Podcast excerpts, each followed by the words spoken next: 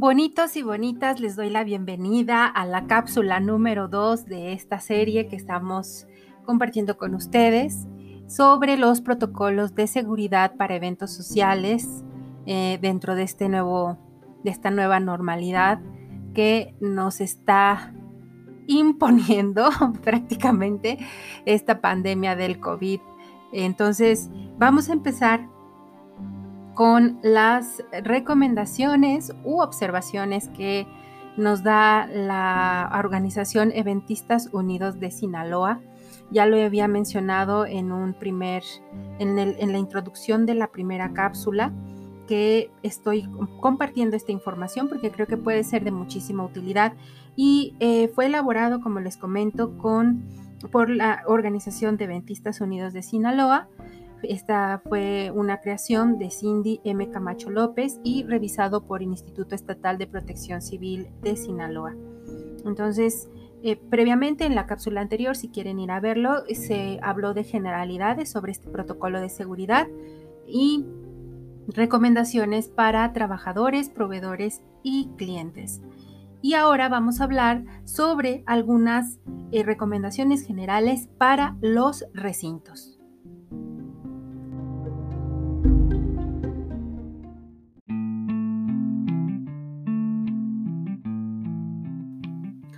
Muy bien, bonitos. En cuanto a los recintos, pues vamos a comenzar.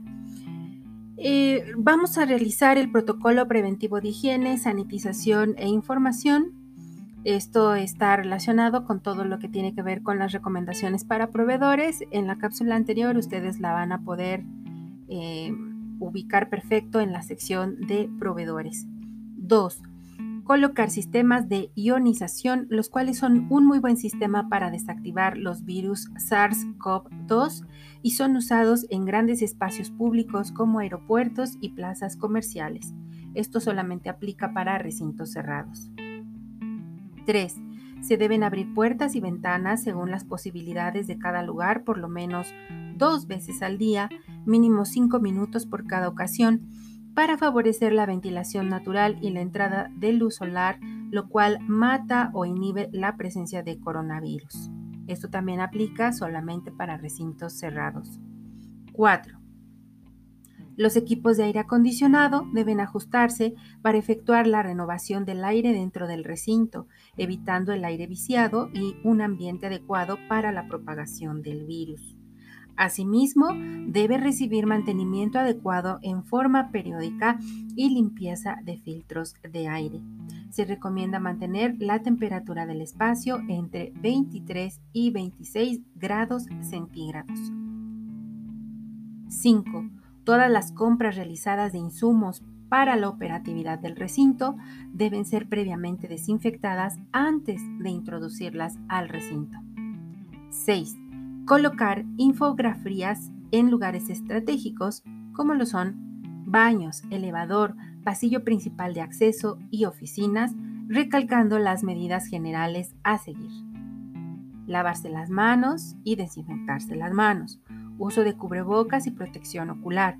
No saludar de beso ni de mano. Al toser y estornudar, utilizar la parte interna del codo, que es etiqueta respiratoria evitar tocar boca, ojos y nariz y utilizar toallas desechables para limpiar la nariz y al terminar descartarlas.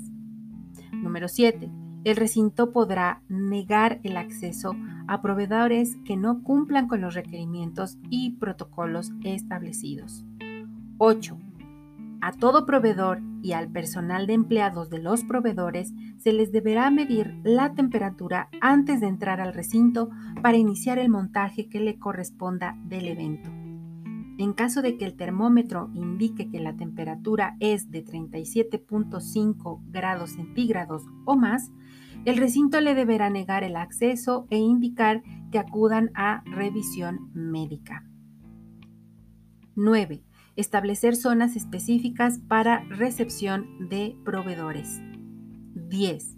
Verificar que haya una persona que se encuentre a cargo de la supervisión del ingreso de los proveedores al recinto, para monitorear que las normas de higiene se cumplan y que todas las personas pasen por el filtro de la estación de desinfección colocada por el recinto. Toda persona que entre al recinto se deberá desinfectar manos, suela de zapatos y artículos personales y de trabajo. 11. Establecer una política de control de visitas, proveedores y contratistas, con el fin de prevenir el riesgo de contagio originado en personas ajenas al centro de trabajo. 12. Crear un manual interno de protocolo donde indique que a todo su personal cómo aplicará cada una de las normas establecidas para la operatividad de la nueva normalidad. El manual interno debe estar presente en cada área laboral del recinto para que el personal tenga acceso a consultarlo cuando sea necesario. 13. El Instituto Estatal de Protección Civil o las organizaciones de protección civil podrán, sin previo aviso, solicitar una copia fiel del protocolo interno y a su vez verificar de manera presencial que se están cumpliendo con las normas de protocolo establecidas por la autoridad, incluso durante la realización del evento social. 14. El Instituto Estatal de Protección Civil o la Organización de Protección Civil en cualquier momento e incluso durante la realización del evento podrá solicitar cambios fuera del presente protocolo al recinto, proveedores y a clientes, los cuales se considere sean necesarios para una mejor operación de las medidas sanitarias. 15. Implementar e incentivar la nueva modalidad de citas y de scoutings virtuales. De no ser posibles, tener control estricto de las citas y seguir las medidas de seguridad de higiene, artículos de protección y mantener la sana distancia. 16. En el contrato se recomienda incluir en los términos y condiciones de los servicios que ofrece el establecimiento la siguiente cláusula. El cliente acepta cumplir el protocolo de higiene del recinto, de no ser así, será remitido a las autoridades correspondientes por peligro de contagio e incumplimiento de las medidas de seguridad sanitarias establecidas. 17. El cliente y el recinto en este acto deberán atacar los protocolos de seguridad sanitaria, por lo que para el cumplimiento deberán firmar bajo consentimiento y responsabilidad dichas medidas, siendo para ambas partes obligación solidaria y compartida el cumplimiento de las mismas.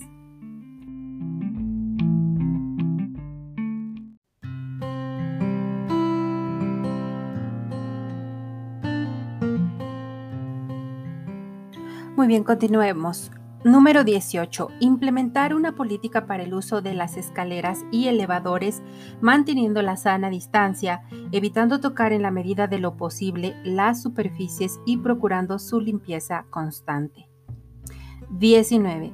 Notificar al cliente el aforo permitido de acuerdo al semáforo de alerta sanitaria y solicitar al contratante firma de enterado.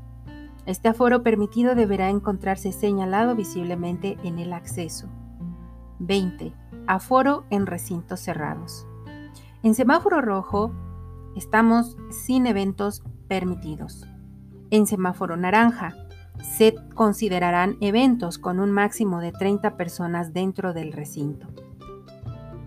La cantidad de comensales por mesa deberá ser al 50% de la capacidad de cada mesa garantizando que ningún comensal quede directamente uno frente a otro y la distancia entre mesas deberá ser de 2 metros de espaldar de una silla a espaldar de otra silla. En semáforo amarillo, los eventos máximo donde la cantidad de comensales por mesa deberá ser al 50% de la capacidad de cada mesa, en donde el máximo de comensales por mesa de metro y medio de diámetro será de 5 personas, garantizando que ningún comensal quede directamente uno frente a otro y la distancia entre mesas deberá ser de 2 metros de espaldar de una silla a espaldar de otra silla.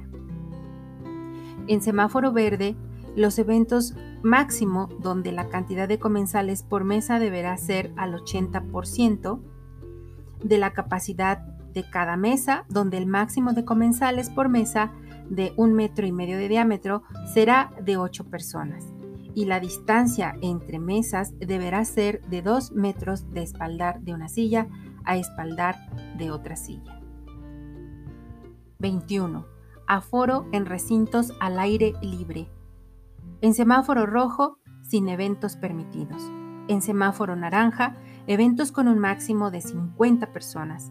La cantidad de comensales por mesa deberá ser al 50% de la capacidad de cada mesa, garantizando que ningún comensal quede directamente uno frente a otro y distancia entre mesas deberá ser de 2 metros de espaldar de una silla a espaldar de otra silla.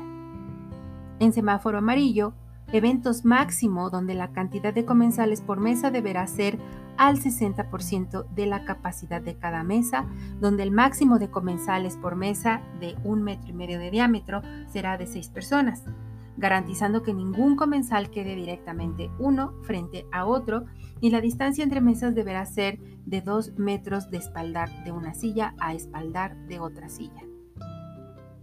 En semáforo verde, eventos máximo donde la cantidad de comensales por mesa deberá ser al 80% de la capacidad de cada mesa, donde el máximo de comensales por mesa de un metro y medio de diámetro será de 8 personas. Y la distancia entre mesas deberá ser de 2 metros de espaldar de una silla a espaldar de otra silla. 22. El recinto deberá solicitar a todos los proveedores terminen sus montajes y salgan del lugar una hora antes de que el evento inicie para que el personal de limpieza pueda realizar la última sanitización antes de, lo que, antes de que los invitados ingresen al evento. 23. No se permiten niños de 12 años o menores de 12 años dentro del recinto ni antes, ni durante, ni posterior al evento. 24 Eventos infantiles estarán a espera de las indicaciones de las autoridades federales.